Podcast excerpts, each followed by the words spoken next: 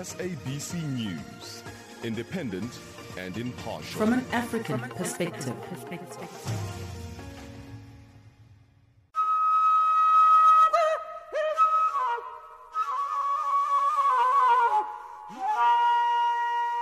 Farafina, Farafina. terre de soleil. Farafina, Farafina, un magazine d'infos africaine. Présentation Chanceline Lourarquois. Bienvenue sur Channel Africa, votre radio qui émet de Johannesburg en Afrique du Sud. La mise en nom de cette nouvelle édition de Farafina est aujourd'hui l'affaire de Tidi Malo. Voici le principal titre. À partir de ce week-end, le président de la République démocratique du Congo, Félix Tshisekedi, sera à la tête de l'Union africaine. Au Tchad, Romanungar Nyalbe Félix est désormais candidat à la présidentielle du 11 avril prochain. En Ouganda, Dominique Ongwan est reconnu coupable par la Cour pénale internationale. Voilà donc quelques grands titres de ces magazines d'actualité. Je vous retrouve tout juste après le bulletin d'information présenté par Pamela Kumba.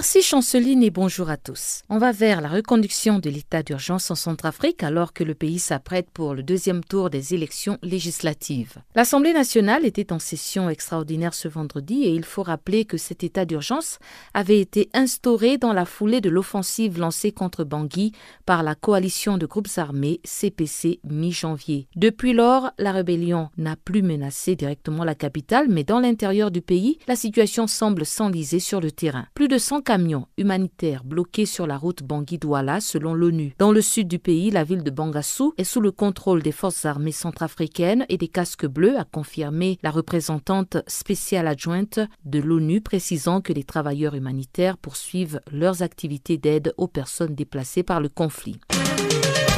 Parlons de la Libye. Le président du Haut Conseil d'État, Khalid al-Mishri, a décidé jeudi soir de retirer sa candidature au Conseil de présidence du nouveau gouvernement de transition qui va diriger le pays jusqu'aux élections nationales de fin de cette année. Un dialogue interlibyen se tient actuellement à Genève par visioconférence sous l'égide des Nations Unies. Le forum se compose de 74 membres libyens qui représentent les trois principales régions du pays, la Tripolitaine à l'ouest, Barca à l'est et faisant au sud. Le média Yeni Safak indique également que cette réunion a pour objectif d'établir une autorité exécutive intérimaire comprenant donc le Conseil de présidence et le gouvernement d'unité nationale pour gérer le processus de transition jusqu'au 24 décembre, date à laquelle des élections sont prévues dans le pays. Il faut savoir qu'au cours de ce week-end, on saura certainement qui est le président du Conseil de transition.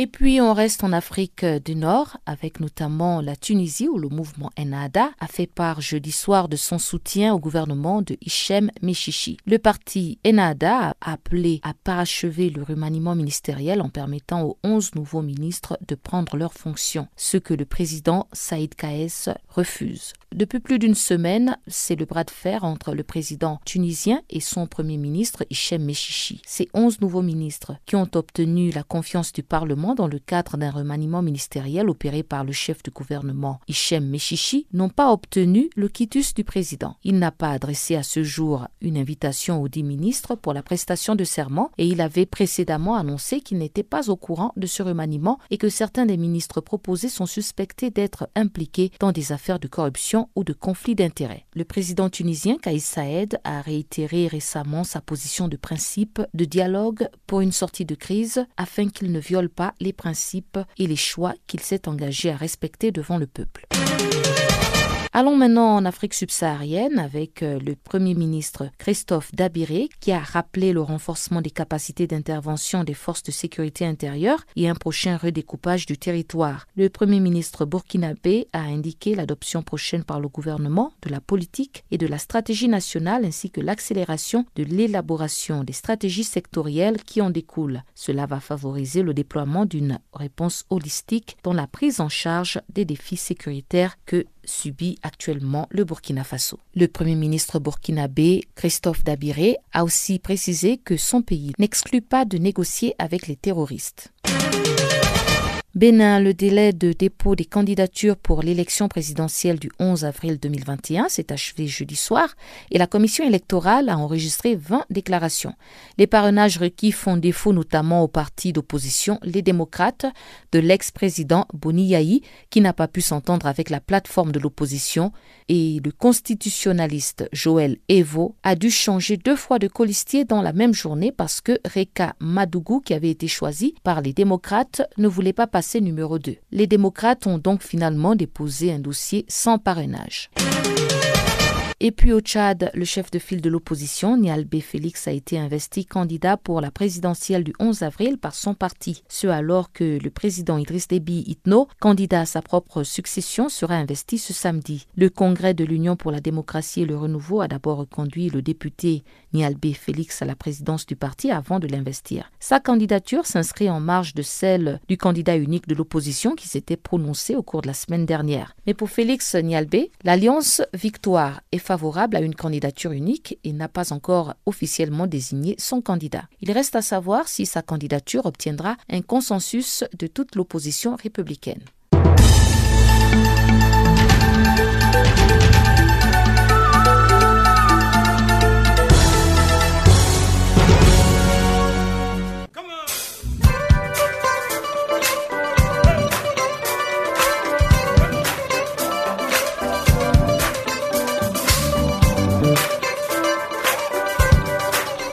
Farafina, votre rendez-vous hebdomadaire sur Channel Africa, la radio panafricaine. Farafina, votre programme des actualités en langue française sur Channel Africa.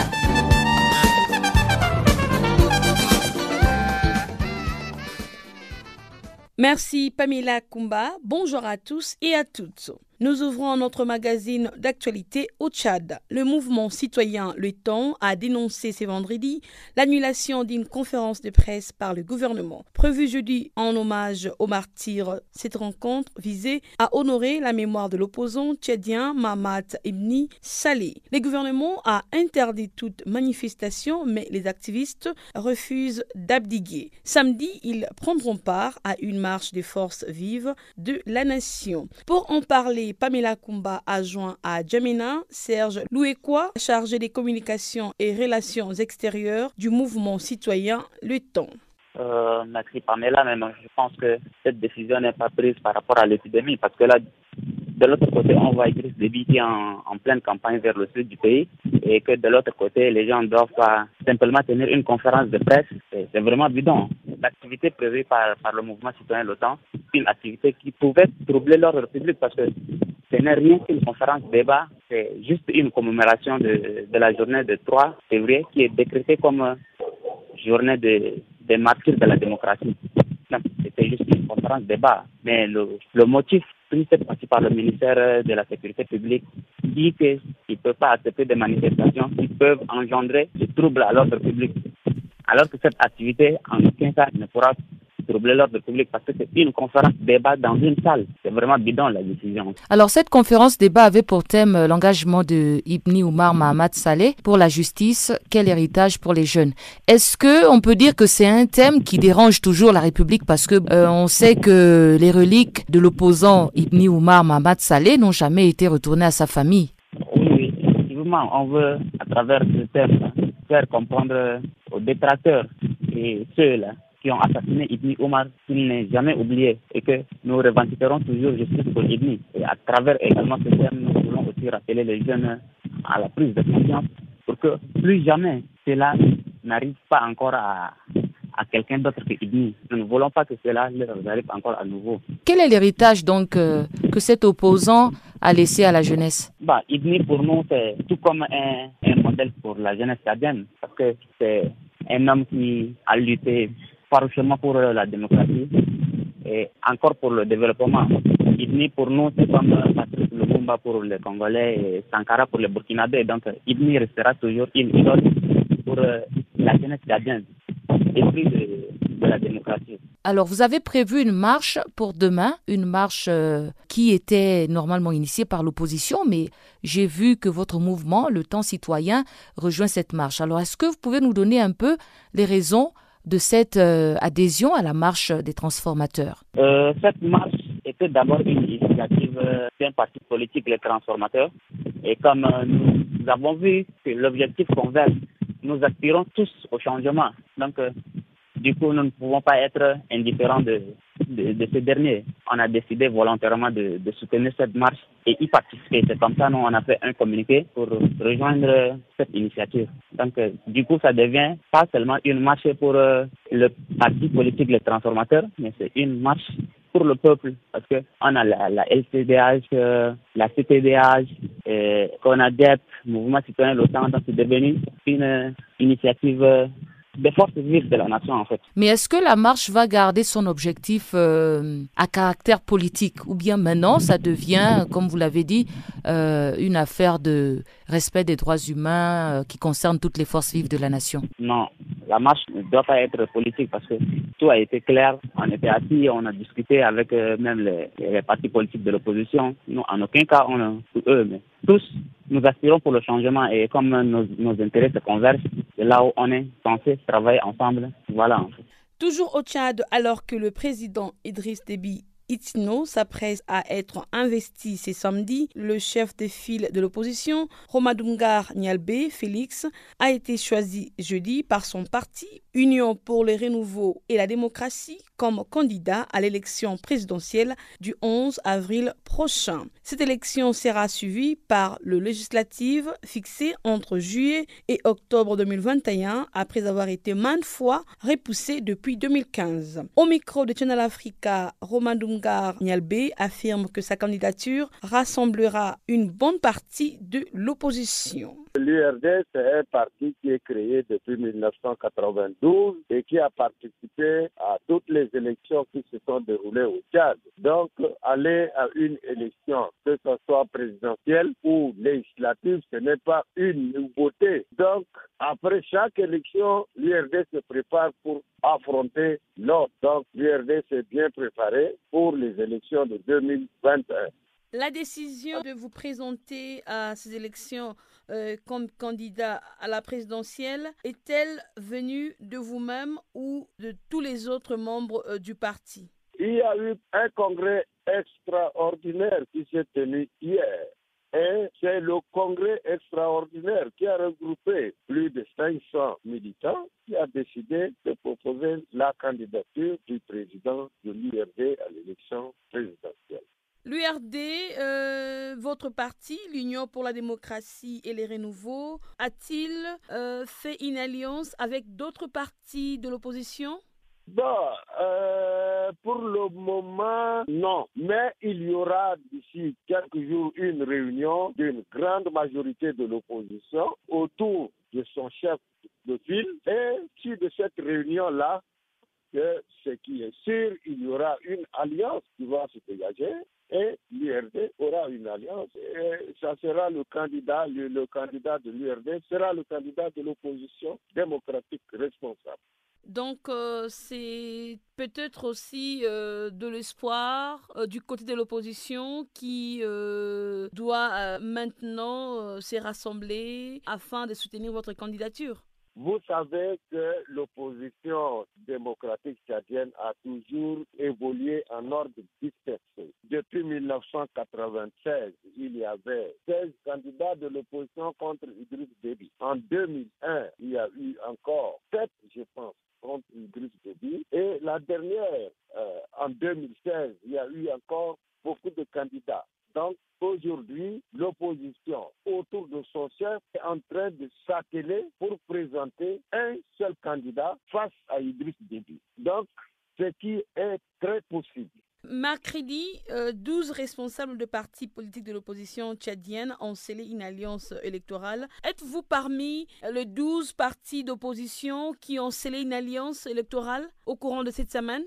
L'IRD ne fait pas partie et je n'ai même pas été informé des partis que ce soit. Mais vous savez que euh, en politique, euh, les partis politiques sont libres. Mais ce que je peux dire par rapport à ces 12 partis politiques, la plupart de ces partis politiques sont des alliés d'Idriss Déby depuis longtemps. Depuis 1996, ces partis dont vous dites là étaient des alliés d'Idriss Déby. Ils ont passé plusieurs années au gouvernement. Ils ont été, ils ont aidé Idriss Déby à piller le Tchad. C'est des gens qui seront condamnés de la même peine qu'Idriss par, par le peuple tchad. Donc, dire qu'eux, ils sont opposants plus que les autres, c'est un faux débat. Euh, c'est des alliés d'Idriss Déby qui sont en train d'amuser la alliés. Voilà ce que je peux dire par rapport à ce que vous appelez alliance des partis politiques de l'opposition. Les élections présidentielles euh, sont prévues le 11 avril prochain. Quels sont vos projets d'avenir?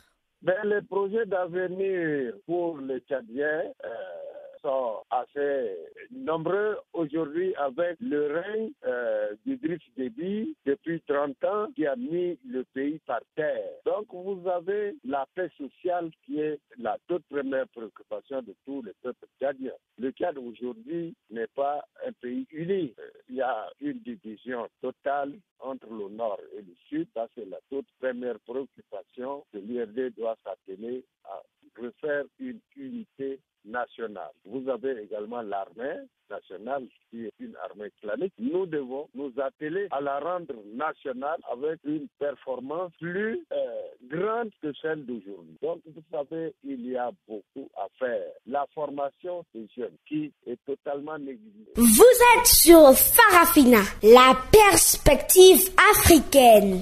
Le président de la République démocratique du Congo, Félix Tshisekedi, va présider l'Union africaine. La cérémonie des passations du pouvoir est prévue lors du prochain sommet de l'Union africaine le 6 et le 7 février prochain. Il sera le 19e président africain à diriger cette organisation continentale. Félix Tshisekedi succédera à son homologue sud-africain Cyril Ramaphosa à la présidence tournante de l'organisation. Depuis l'an dernier, le chef de l'État congolais Félix Tshisekedi a mis en place un panel de haut niveau destiné à l'accompagner lorsqu'il sera à la tête de l'organisation africaine. Reportage Jean-Noël Bamouizé, notre correspondant à Kinshasa.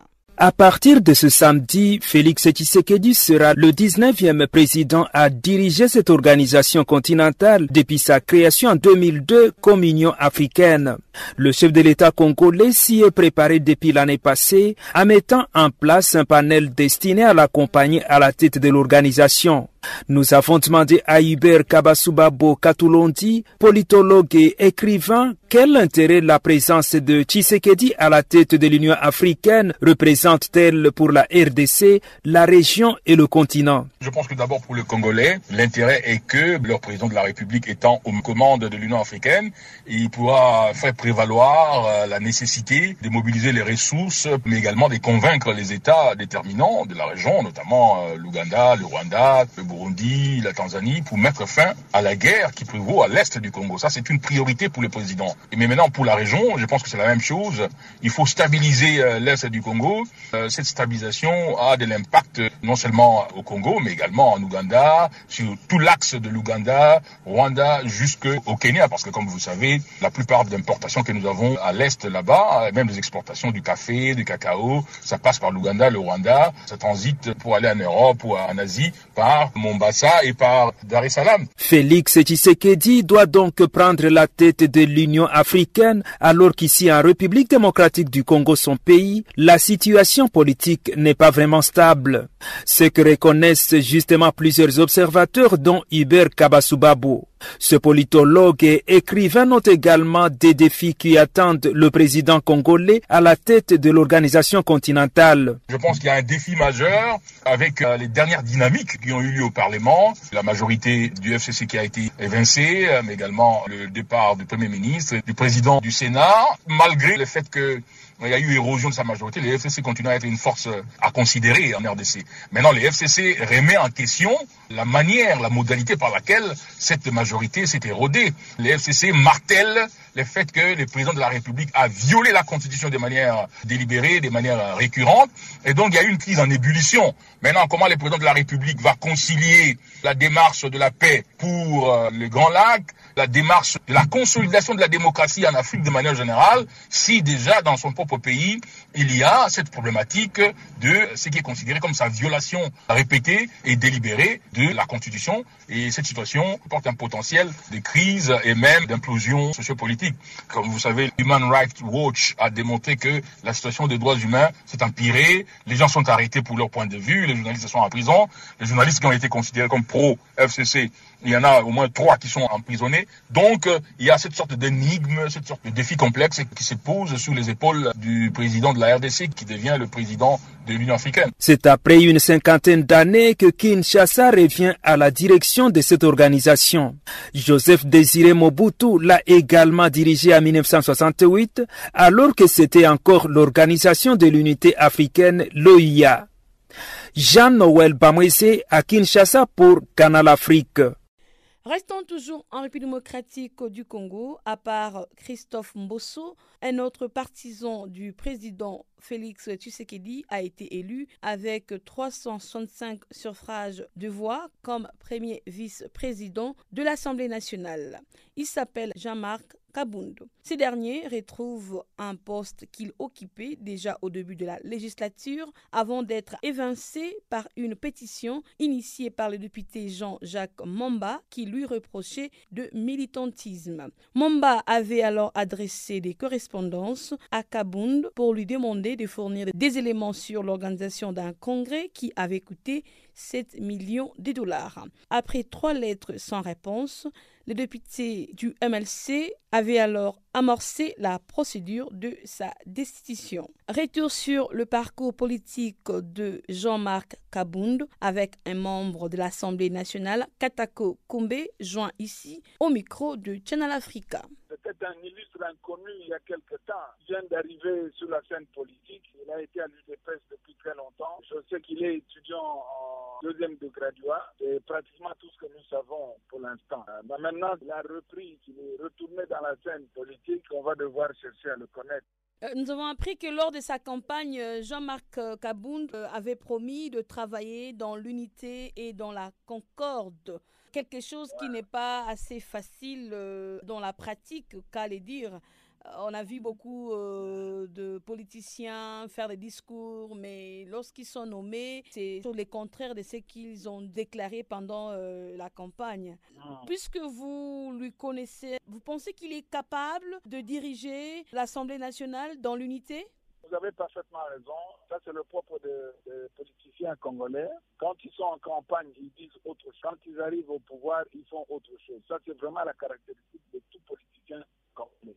Ça, c'est de façon générale. En ce qui le concerne, je crois qu'il n'a pas de choix. Tel que les choses, telle que la configuration est en train de se construire dans ce pays, je pense qu'il n'a vraiment pas le choix. Il est obligé de travailler dans la concorde et de travailler dans la sérénité et dans l'unité. Il n'aura vraiment pas de choix. Dans la mesure où ce pays nous appartient tous, euh, dans la mesure où il n'y a aucun camp qui a gagné. Donc, euh, qu'il s'agisse du PPRD, qu'il s'agisse du FCC, qu'il s'agisse de Cash, les gens doivent travailler en communauté. C'est même pour cette raison qu'on a créé l'Union sacrée. On a l'impression que dans l'Union sacrée, on est en train de prendre tout le monde de façon à ce que vraiment on aille tous ensemble vers la construction du pays.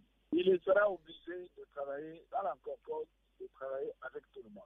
Il a été élu avec 365% euh, de voix, alors qu'en mai 2020, il a été euh, chassé de l'UDPS. Est-ce une seconde chance que le parti lui accorde c'est ça le, la, du politicien congolais. Hein. Vous imaginez, il y a peu de mois, il y a peu de temps, il a été chassé comme un chien par ceux-là même qui, cette fois, l'ont élu à, à la grande majorité. Qu'est-ce qui justifie qu'en moins de cinq mois, les mêmes qui l'ont chassé l'ont élu de façon massive. Ça, c'est le propre du politicien congolais. Compris qu'est-ce qui a changé pour que euh, la donne change aussi. Oui, c'est une question qui nous dépasse tous. Qu'est-ce qui a fait que la donne change? Parce que ce sont les mêmes personnes qui l'ont chassé l'année dernière et aujourd'hui, euh, ces mêmes personnes l'ont encore voté. Vous ne pensez pas qu'il a été choisi parce qu'il est proche du président Tshisekedi et membre de l'UDPS parce qu'à l'heure actuelle, nous avons comme l'impression que la majorité de l'Assemblée nationale ne veut plus entendre de membres de l'ancien président Joseph Kabila qui est euh, le FCC ou le PPRD. Nous, dans le commun de monde, nous avons ça la politique de la mangeoire. En réalité, les politiciens congolais n'ont pas d'idéal. Euh, c'est pas une question de philosophie, c'est pas une question euh, de, de, de, de, conviction. Ils fonctionnent ils fonctionnent. Donc euh, aujourd'hui, euh, c'est le ventre qui a commandé. Ils l'ont pas élu parce qu'il est pour. C'est tout le monde qui cherche à s'approcher de la table. Leur politique, c'est de vouloir être à côté. Maman, c'est Channel Africa. En Ouganda, la Cour pénale internationale a jugé Dominique Ongwen coupable de crimes de guerre et crimes contre l'humanité. Cet enfant soldat devenu commandant du groupe rebelle ougandais, l'armée des résistances du Seigneur serait responsable de massacres de plus de 100 000 personnes et d'enlèvement de 60 000 enfants. Le détail dans ces comptes rendus de Guillaume Kabissoso. Âgé de 45 ans, Dominique Ongwen a été reconnu coupable de 61 chefs d'accusation, dont celui des grossesses forcées qui n'avait jusqu'à présent jamais été prononcé par la Cour pénale internationale. Sa culpabilité a été établie au-delà de tout doute raisonnable, a déclaré le président de la Cour Bertrand Smith, prononçant le verdict à l'encontre de Dominique Ongwen, qui était au total visé par 70 chefs d'accusation, parmi lesquels ceux de meurtre, viol, esclavage sexuel et conscription d'enfants soldats. Dominique Gwen était jugé pour son implication dans une série de massacres perpétrés dans les années 2000 par les groupes baptisés l'Armée de résistance du Seigneur, qui a mené une guerre brutale en Ouganda et dans trois autres pays afin d'établir un État basé sur les dix commandements de la Bible. Dominique Ongwen a nié ces accusations au nom de Dieu et ses avocats avaient plaidé l'acquittement, soulignant qu'il avait lui-même été victime de la brutalité du groupe rebelle dès son plus jeune âge. Ce procès qui a duré cinq ans est unique car c'est la première fois qu'est comparaissait une personne à la fois victime et auteur présumé des crimes de guerre et des crimes contre l'humanité, Dominique Ongwen ayant été enlevé enfant par la LRA alors qu'il s'est rendu à l'école.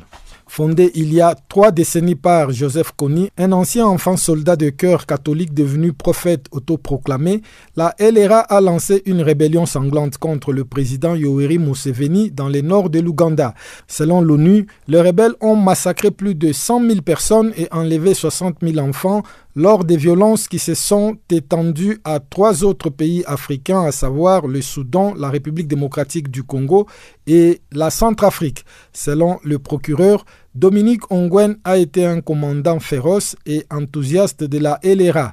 Il était en charge de la brigade Signa de Joseph Kony, qui a notamment enlevé des jeunes filles et des femmes réduites à l'état de domestiques et d'esclavage sexuel.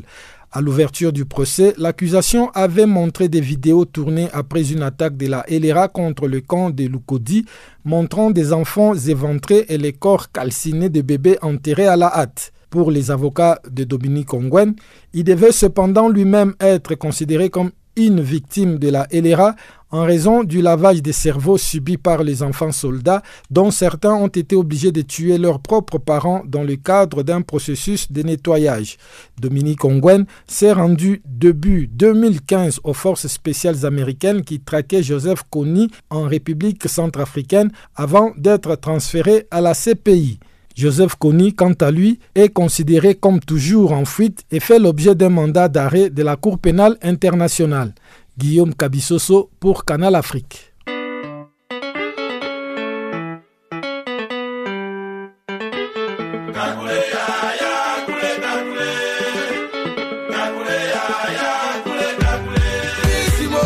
Du nouveau sur Channel Africa.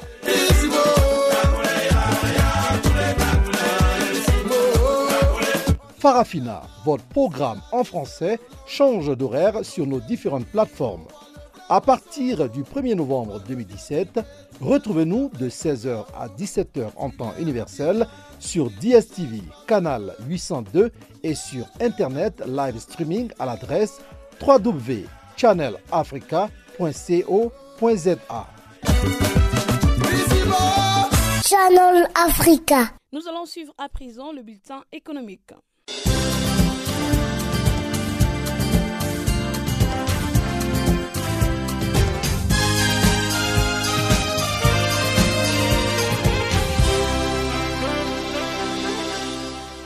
Bonjour à tous. La Tunisie va bénéficier d'un financement de 150 millions d'euros de la part de l'Allemagne. Lors d'une session qui s'est tenue le mardi, le Parlement tunisien a validé un projet de loi approuvant le prêt obtenu par l'État en 2020, accordé par l'établissement allemand des crédits pour la reconstruction KFW, les fonds vont permettre de soutenir les réformes initiées par les autorités dans les secteurs publics. Ces réformes visent quatre objectifs principaux, à savoir entre autres l'amélioration de l'efficacité des secteurs du transport et la promotion de l'inclusion économique et sociale. Prévues pour s'étaler sur trois années, ces réformes s'inscrivent dans le plan de relance économique des autorités tunisiennes qui passe par un assainissement du secteur public. Lors de la conclusion de l'accord des prêts l'année dernière, Joachim Nagel, membre du conseil d'administration de la KFW, avait indiqué qu'il est important pour les gouvernements tunisiens de mettre en œuvre de réformes efficaces pour relever ces défis. Notons que le prêt est prévu pour être remboursé sur 15 ans en plus d'une période de grâce de 5 ans et avec un taux d'intérêt de 0,9% par an. Au Nigeria, la haute cour fédérale d'Abuja vient de délivrer un mandat d'arrêt contre Richard Lang, le directeur général d'ExxonMobil dans le pays. Il est reproché aux responsables d'avoir refusé de comparaître dans le cadre d'une enquête sur la création présumée frauduleuse des commandes de marché public d'une valeur de plus de 213 millions de dollars pour un projet de pipeline. Les responsables et plusieurs autres dirigeants avaient été invités à comparaître le 29 janvier dernier, mais ils ont refusé tout contact avec les enquêteurs. D'après Wilson Ourou Jaren, un porte-parole de l'agence anticorruption, l'enquête porte sur la société et non sur Lang personnellement. Richard Lang est devenu le patron d'ExxonMobil au Nigeria en août 2020. Il avait remplacé Paul McGrath qui a été nommé vice-président de projets mondiaux pour ExxonMobil à Houston après avoir passé plus de trois ans au Nigeria. Les miniers sud-africains Exaro Resources va arrêter d'investir dans le charbon utilisé par les centrales thermiques. La compagnie qui ambitionne d'atteindre la neutralité carbone d'ici 2050 entend ainsi réduire ses émissions des scopes 1 et 2. Cependant, si elle arrête les nouveaux investissements, la compagnie ne coupe pas encore tout lien avec le charbon. Son directeur exécutif Xolisi Ngojo a en effet affirmé qu'Exaro Ressources va continuer à être active dans le bassin huilier aussi longtemps que cela sera rentable et que les centrales à charbon telles que Medupi et Matimba, avec lesquelles la compagnie a des contrats de fourniture, seront opérationnelles. La compagnie s'engage en outre à respecter les standards internationaux et à améliorer ses objectifs de gestion durable. Une évolution qui rend urgente la préparation par l'exécutif d'un plan de conversion pour les employés du secteur. 120 000 emplois sont en effet menacés dans le pays par l'inéluctable transition énergétique. Parlons à présent de la Côte d'Ivoire où la campagne 2020 aura été décevante pour la filière mangue. Si les acteurs anticipaient une prouesse à l'export durant la dite saison, rien ne s'est passé comme prévu. Avec le coronavirus et les mesures de confinement prises en Europe, la filière a vu ses exportations passer de 32 000 tonnes en 2019 à environ 25 000 tonnes l'année dernière, selon les données de l'interprofession. une douche froide dans la mesure où les prévisions initiales tablaient sur des expéditions comprises entre 35 000 et 45 000 tonnes à la faveur d'une meilleure lutte contre la mouche des fruits. Cette contre-performance en volume s'est matérialisée en termes financiers par un manque à gagner de 1,4 milliard de francs CFA pour l'industrie. Si les acteurs se gardent pour l'instant d'avancer des chiffres pour 2021, le perspective de croissance semble déjà limitée.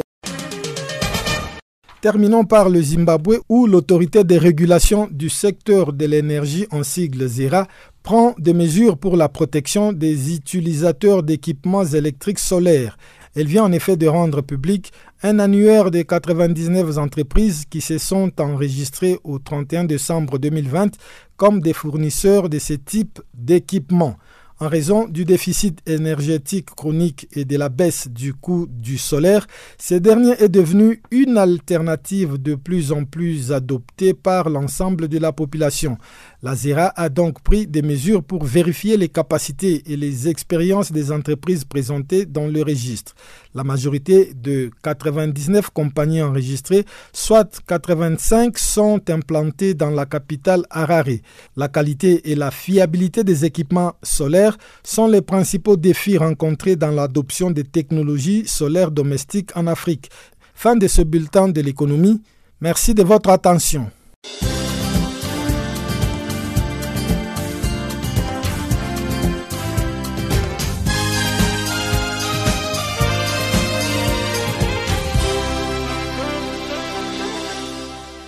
République centrafricaine, alors que certains partis d'opposition ont décidé de participer au deuxième tour des élections législatives, la tension persiste à l'intérieur du pays. Les journalistes Nguema Landry dénoncent des exactions sous silence commises par l'armée russe. Écoutons-les au micro de Pamela Kumba. La CPC ne m'affaire pas. Bien au contraire, quand euh, ils évoluent dans les villages, tout ça, ils disent aux gens qu'ils ne sont, sont, pas venus pour euh, faire du mal à la population civile. Mais ce sont les, les mercenaires russes là. Les Rwandais, eux, au moins, ils ont fait preuve de, professionnalisme dans leur euh, maniement d'armes, mais pas les Russes. Imagine un peu, les Russes tirent euh, à hauteur d'homme. Hein? Euh, quand ils arrivent dans certains villages comme ça, ils n'ont pas de choix. Si c'est une vieille maman, si c'est un vieux papa, ça c'est pas leur tasse de thé. Ils tirent à hauteur d'homme. Vous portez blouson, ils, vous tirent dessus. Vous, portez une amulette avant-bras, ils vous, ils vous tirent. Il suffit que vous avez des, des petites... Non, mais c'est carnage. Je dirais que c'est du carnage. Les Russes, c'est sérieux. Quand les gens vous parlent de ces pays-là, bon, il n'y a que Omar euh, Béchi, groupe Kineta. C'est pas facile parce que pour installer quelqu'un en justice, c'est le gouvernement qui doit viser. Donne son accord, puisque les gens sont encore aux affaires. Ils vont pas aller comme ça. Donc, euh, sur le terrain là-bas, vers chez moi, dans ma région là-bas, euh, la Lobaye, là où il y a eu trois présidents par le passé là. Ils sont allés là-bas, ils, massacrent les populations civiles et puis ils poussent même euh, l'autocuidance de dire que euh, faut demander des comptes seulement au président Tadera. C'est là où se trouve la responsabilité politique du président. Pourquoi vous n'en parlez pas? Que ce soit dans vos médias en ligne, que ce soit euh, enfin au niveau de la société civile, personne ne dénonce les exactions commises par euh, les forces russes. Tout ce qu'on voit, c'est les FACA et leurs alliés russes et rwandais ont réussi à maîtriser euh, euh, les rebelles de la CPC ou bien ils ont repoussé les rebelles. Mais personne ne parle de ces abus. Pourquoi vous n'en parlez pas?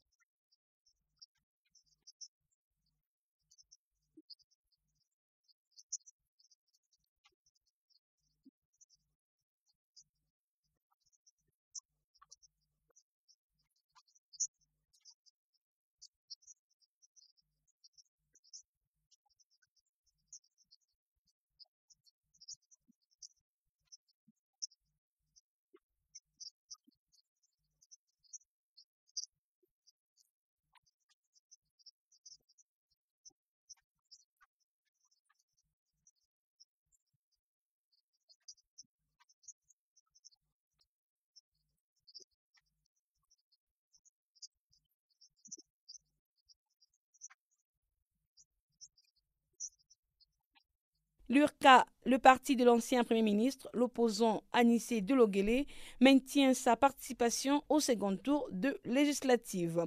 Au sein de la coalition de l'opposition, l'URCA est le parti qui s'en est le mieux tiré lors du premier tour. Deux candidats ont été élus et trois autres en balotage favorable pour les seconds tours. Surtout, le parti a encore 47 candidats en lice pour les élections partielles à venir, dont Anissé Georges Delogele, lui-même candidat à Bokaranga. Et c'est à la différence du porte-parole de la Code 2020, Nicole Tiangaye et de son actuel président Mamad Kamoun, tous deux éliminés de les tours. Suivez les propos d'Anissé Delogele, joint ici à Bangui c'est la directrice nationale de campagne qui mobilise euh, ses candidats. C'est son rôle, hein. elle doit le garder mobilisé, même si les législatives c'est dans deux mois, trois mois, même si on attend que les conditions soient réunies, elle est obligée de les mobiliser. C'est comme la CO2 2020 qui dit qu'elle suspend jusqu'à ce qu'il y ait concertation, tout ça. Mais s'il y a concertation, après la concertation, il faut bien que les candidats restent mobilisés, non elle, elle mobilise ses candidats. Qu'est-ce qui a changé votre décision euh, tout d'un coup?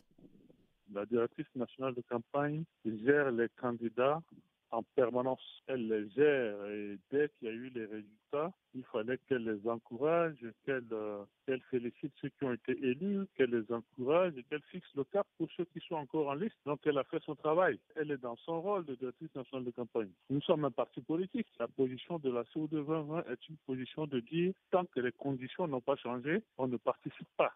Et donc, euh, ça veut dire que les conditions peuvent changer. Donc, euh, nous sommes un parti, nous avons des candidats, nous devons rester mobilisés. Nous avons également appris que votre décision de participer aux législatives a créé euh, des troubles au sein de la coalition de l'opposition. Ça n'a créé aucun trouble. Ça n'a créé aucun trouble d'aucune nature. On se parle, on se comprend, il n'y a aucun problème. Au fait, au total, combien de, partis de l'opposition ont décidé de se joindre à vous pour euh, participer aux législatives? Dans la SO de 2020, nous sommes 15 dans la SO de 2020. C'est une coalition de partis politiques d'opposition et ce pas tous les partis qui ont des candidats. Vous comprenez? Ok. Ce pas tous les partis qui ont des candidats. Et nous sommes 15 partis dans la SO de 2020. Et dans la coalition euh, Code 2020, vous êtes nombreux. Y a-t-il d'autres membres qui s'opposent à cette décision? Il y a la coalition de l'opposition et il y a l'organisation de chaque parti politique. La coalition prend des décisions de principe mais chaque parti politique a son autonomie de fonctionnement. Donc ce que nous faisons n'est pas contraire à, la charte de la coalition. Chaque parti a son fonctionnement. Ce que vous avez vu, c'est une lettre qui est, qui est de fonction, c'est pas un communiqué c'est une lettre de la directrice nationale de campagne adressée à nos candidats. Donc chaque parti a son fonctionnement. Nous sommes un grand parti, nous avons notre fonctionnement.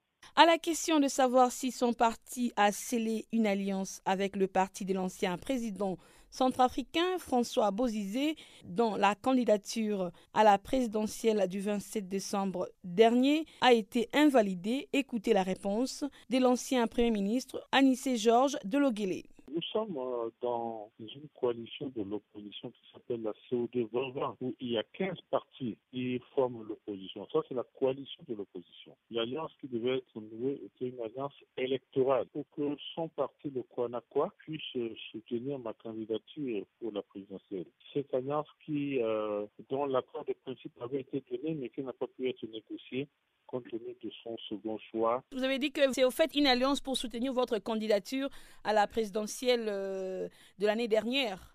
Le Kwanakwa, qui est le parti de François Bozizé, est dans la coalition de l'opposition 2020, la CO2 2020, qui est une alliance de partis politiques. Hein? Maintenant, ce que je négociais avec le Kwanakwa, c'était une alliance électorale pour que le Kwanakwa me soutienne ma candidature euh, pour l'élection présidentielle. C'est cette alliance qui n'a pas pu aboutir. L'accord de principe a été donné, mais dès lors que le président fondateur du Kwanakwa avait opté pour la rébellion, donc finalement l'alliance n'a pas pu être allée jusqu'au bout. Vous êtes sous Farafina? Au Bénin, les processus d'enregistrement des candidats dans le cadre de la présidentielle du 11 avril prochain s'est achevé dans la nuit de jeudi. Au terme de cette étape du processus électoral, 20 candidatures ont été enregistrées à la Commission électorale nationale autonome. La liste provisoire des candidats à cette présidentielle sera publiée le 10 février prochain alors que plusieurs voix continuent à réclamer l'abandon du système de parrainage pour donner la chance à tout Béninois qui veut se porter candidat. Certains appellent même à une solution politique pour sortir de l'impasse. C'est le cas de l'Union sociale libérale de Sébastien Ajavon, dont on écoute, dont clame à ballon son porte-parole. Il est interrogé au micro de Guillaume Cabissoussou. Bien, je dois rappeler que depuis le 9 décembre 2020, euh, au niveau de l'USL, nous avions clairement donné quelle était notre opposition par rapport à cette élection présidentielle. Donc nous avons observé de loin euh, le balai de dépôt de candidature qu'il y a eu hier à la Commission nationale autonome, euh, la Sénat. Et nous nous sommes rendus compte, finalement, comme tout observateur, qu'il y a eu une vingtaine de candidatures déposé, n'est-ce pas, dans le cadre de l'élection présidentielle de 2021. Donc, euh, à zéro heure hier, une vingtaine de candidatures. Maintenant, la Sénat euh, va faire son travail sûrement et nous dire finalement qui sont ceux qui peuvent être retenus euh, avant le filtre de la Cour constitutionnelle. Donc, nous autres, nous observons simplement beaucoup de frustration et beaucoup de déception dans l'air. Mais bon, que voulez-vous? Il paraît que c'est là où on en est arrivé au Bénin. Est-ce que croyez-vous qu'à l'issue de cette sélection de la Cour constitutionnelle par rapport aux différents candidats qui vont se présenter à cette élection présidentielle, il y aura une sorte de consensus pour que ces élections se passent dans la paix? Ben nous, nous continuons de penser que la solution pour la paix euh, dans ce contexte-là reste une solution politique. Nous l'avons dit clairement, euh, nous ne pensons pas qu'il soit normal qu'on instaure un système de parrainage actuellement dans notre pays. Et, c'est là le boulot d'étranglement parce que euh, à la date d'aujourd'hui, on ne sait pas exactement euh, qui sont ceux qui ont obtenu le parrainage. On sait simplement que c'est le chef de l'État qui détient euh, l'ensemble des parrains, l'entièreté des parrains. Donc clairement, il n'y aura en face de lui que ceux qu'il aura choisis pour compétir. pour nous, c'est une parodie d'élection. Et ça, ça ne rassure pas sur la suite du processus, ça ne rassure même pas sur la paix au Bénin. Et c'est ça le gros problème. Donc nous sommes à l'ère de l'incertitude totale. Personne ne peut dire exactement euh, ce qui va se passer demain. Et nous, à l'Union sociale libérale, comme je l'ai dit, nous continuons de penser que la solution est purement politique. Il faut s'asseoir, il faut ouvrir les élections à tout le monde, il faut qu'elles soient inclusives pour que si le président Talon est sûr d'avoir bien travaillé pour les cinq années passées, eh bien qu'il aille à la compétition et qu'il soit réélu, euh, simplement, plutôt que d'empêcher la compétition et nous continuons de tenir ce discours. Et croyez-vous que votre discours sera entendu par euh, les régimes au pouvoir en place si par le passé toutes les conditions que vous avez posées ou toutes les recommandations que vous avez formulées ont été rejetées? Ben, C'est parce que nous espérons être entendus que nous continuons à tenir notre discours. Vous voyez, les élections présidentielles ne sont pas des élections municipales, ce ne sont pas des élections euh, euh législatives. Euh, l'enjeu est de taille. Il s'agit euh, de désigner qui va conduire la, destinée du Bénin pour les cinq années à venir. Donc, ce n'est pas un jeu d'enfant. Et je crois que aucun chef d'État n'a envie d'être mal élu. Aucun chef d'État n'a envie d'être mal élu. Donc, si le président Talon veut être vraiment bien élu, il faut qu'il fasse les choses dans les règles de l'art. Il a dit qu'il était un compétiteur, mais mais nous constatons qu'il empêche la compétition, c'est ça qui nous écœure. donc, nous espérons être entendus. Et comme le président Olo l'a dit il y a quelques jours, ce n'est pas encore tard, c'est encore possible. Les lois sont faites par les hommes, et lorsqu'il y a blocage, on s'assied pour discuter. La preuve, lorsque pour les élections municipales, il y a eu blocage pour la désignation des maires, les députés sont repartis à l'Assemblée pour corriger la loi à l'instant. Donc, ça veut dire que c'est possible de corriger les choses. Et nous continuons à tenir le discours, euh, pour éviter que nous ne rentrions dans un système de pourrissement au Bénin. Notre démocratie n'en a pas besoin à la date d'aujourd'hui. Tout est encore possible politiquement pour nous. En Éthiopie, 24 prisonniers opposants au Premier ministre Abiy Ahmed ont entamé la grève de la faim la semaine dernière, parce qu'en geste symbolique, l'opposition proteste contre l'arrestation d'une centaine de leurs partisans qui s'étaient nés devant le tribunal pour apporter leur soutien aux prisonniers. Pour faire pression sur le pouvoir, ils ont décidé de ne plus manger depuis huit jours. Joël Mouteba nous en dit plus dans ses comptes rendus. La nécessité d'une grève de la faim s'est imposée la semaine dernière pour les 24 opposants au Premier ministre Abiy Ahmed, emprisonné depuis juillet dernier, et qui ont vu leur procès à nouveau être reporté. Les élections législatives et régionales du pays sont prévues le 5 juin de cette année, et pour ces opposants pour qui le temps presse, ce geste symbolise également la protestation contre l'arrestation de près de 100 de leurs partisans, membres du parti Congrès fédéraliste Oromo OFC, qui ont été appréhendés la semaine passée alors qu'ils venaient apporter leur soutien aux prisonniers devant le tribunal. Signalons que le très charismatique Jawar Mohamed ancien allié du Premier ministre et représentant la frange nationaliste Oromo, l'ethnie majoritaire dans le pays, et ses 23 compagnons emprisonnés refusent toujours de se rendre au tribunal, affirmant craindre pour leur sécurité. En effet, sur les dix chefs d'accusation initialement retenus contre eux en septembre, la justice a décidé d'en abandonner six. Mais ceux qui se considèrent aujourd'hui comme des prisonniers politiques seront quand même jugés pour des charges de terrorisme, fraude aux télécoms et d'incitation à la haine. L'OFC, qui avait à l'époque participé à l'ascension d'Abiy Ahmed au poste de Premier ministre, assure qu'il sera très difficile de prendre part aux élections qui auront lieu dans quatre mois. Pour rappel, Jawar Mohamed est un opposant au régime politique en place. Il s'est notamment impliqué durant les manifestations de 2016. Il a fondé le média Oromia Media Network et est cité parmi les personnalités les plus influentes lors des affrontements d'octobre 2019 contre le Premier ministre Abiy Ahmed. En septembre 2020, le gouvernement éthiopien a annoncé des poursuites contre plusieurs leaders de l'opposition, dont Jawar Mohamed, pour terrorisme et incitation à la violence. Les accusations qui pourraient mener à un emprisonnement à vie sont liées aux violences qui ont éclaté après le meurtre en juin 2020 de Achalou Undessa, un chanteur populaire. Dans les jours qui ont suivi, au moins 178 personnes avaient trouvé la mort au cours de violences interethniques ou policières. Une chose est sûre, le parti d'opposition est aujourd'hui paralysé par l'emprisonnement de ses leaders ainsi que la fermeture de la plupart de ses bureaux dans le reste du pays. Joël Mouteba, Channel Africa. Nous sommes presque arrivés à la fin de cette édition de Farafina, mais avant de nous séparer, c'est dans l'antenne à Michel Kofi pour nous présenter les informations sportives.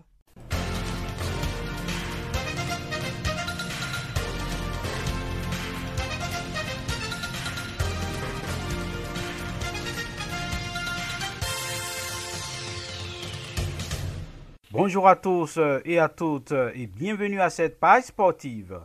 Le gardien de but international camerounais André Onana est suspendu à compter de ce vendredi pour les 12 prochains mois par l'UEFA en raison d'une violation de la réglementation antidopage. Suite à un contrôle fin octobre dernier, la substance interdite furoméside a été retrouvée dans l'urine du gardien de but.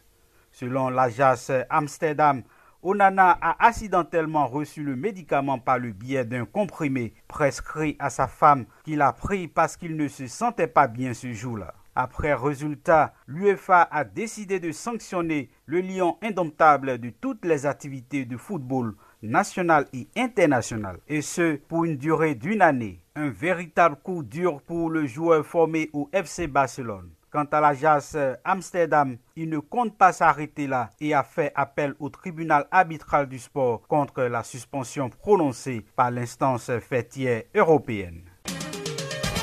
La première journée de la Coupe du monde des clubs de la FIFA se disputait jeudi au Qatar et les Égyptiens d'Alali n'ont pas manqué leur entrée en lice. Opposé à Al-Douahel, pensionnaire de la Qatar Star League locale, les vainqueurs de la Ligue des champions africaine se sont imposés 1-0 grâce à une réalisation signée Hussein Achat à la demi-heure de jeu. Les Égyptiens ont mérité leur qualification, eux qui ont globalement bien maîtrisé le match même s'ils ont davantage subi sur la fin lorsque les coéquipiers de Mehdi Benassia poussaient. Les Diables Rouges mettent fin à sept ans d'échec au premier tour pour les représentants africains et gagnent le droit d'affronter le Bayern Munich lundi pour une place en finale. En première rencontre des quarts de finale de ce tournoi, les Mexicains des Tigres avaient difficilement pris le meilleur sur le Coréen de Ulsan Hande sur le score de 2-1 grâce à un doublé du Français André-Pierre Gignac. Au prochain tour, l'ancien Marseillais et ses coéquipiers affronteront les Brésiliens de Palmeiras, récent vainqueur de la Copa Libertadores. L'élimination du Cameroun en demi-finale du Chan 2020 mercredi a causé un malaise au sein de la tanière. Un des joueurs phares du groupe, Yannick Njeng, a brillé tant sur le plan positif que négatif. Buteur contre la République démocratique du Congo en quart de finale, l'ancien attaquant de l'Espérance de Tunis a perdu ses nerfs et a été auteur d'une vive altercation avec le sélectionneur adjoint David Pagou lors de son remplacement à la 51e minute du match face aux Lions de l'Atlas locaux. La sanction a été immédiate puisque Yannick Njeng a été écarté du groupe après cette scène. L'attaquant ne jouera donc pas le match de la troisième place face à la Guinée-Conakry ce samedi au stade de la réunification de Douala. Pour rappel, la grande finale opposera le Maroc au Mali dimanche à Yaoundé. Parlons à présent des championnats européens. Chelsea est allé gagner jeudi soir à Tottenham 1-0 dans le derby londonien de la 22e journée de Premier League. Si les hommes du nouvel entraîneur Thomas Tuchel remontent à la sixième place du classement, les Spurs de José Mourinho, battus pour la troisième fois d'affilée, sont désormais huitièmes. Liverpool sera en déplacement en Allemagne pour affronter le RB Leipzig le 16 février prochain à l'occasion des huitièmes de finale de la Ligue des champions européenne. L'attaquant sénégalais Sadio Mané et son club pourraient ne pas pouvoir faire ce voyage. Selon le gouvernement allemand, le club anglais n'est pas autorisé à entrer sur le territoire allemand en raison des restrictions liées à la pandémie de Covid-19. La décision a été confirmée jeudi par le ministère allemand de l'Intérieur. Aucune dérogation spéciale pour les sportifs professionnels ne sera accordée, selon une porte-parole du ministère. Cette décision risque de mettre à mal le calendrier dressé par l'UEFA pour la suite de la Ligue des champions européenne. Et enfin, pour terminer, en Espagne, l'Athletic Bilbao rejoint le FC Séville Levante et le FC Barcelone en demi-finale de la Coupe du Roi. En quart de finale, l'Athletic Bilbao a éliminé le Betis Séville au tir au but 4 à 1 après un score de parité un but partout au terme des 120 minutes de jeu. Et voilà, c'est la fin de cette page sportive. Merci de l'avoir suivi.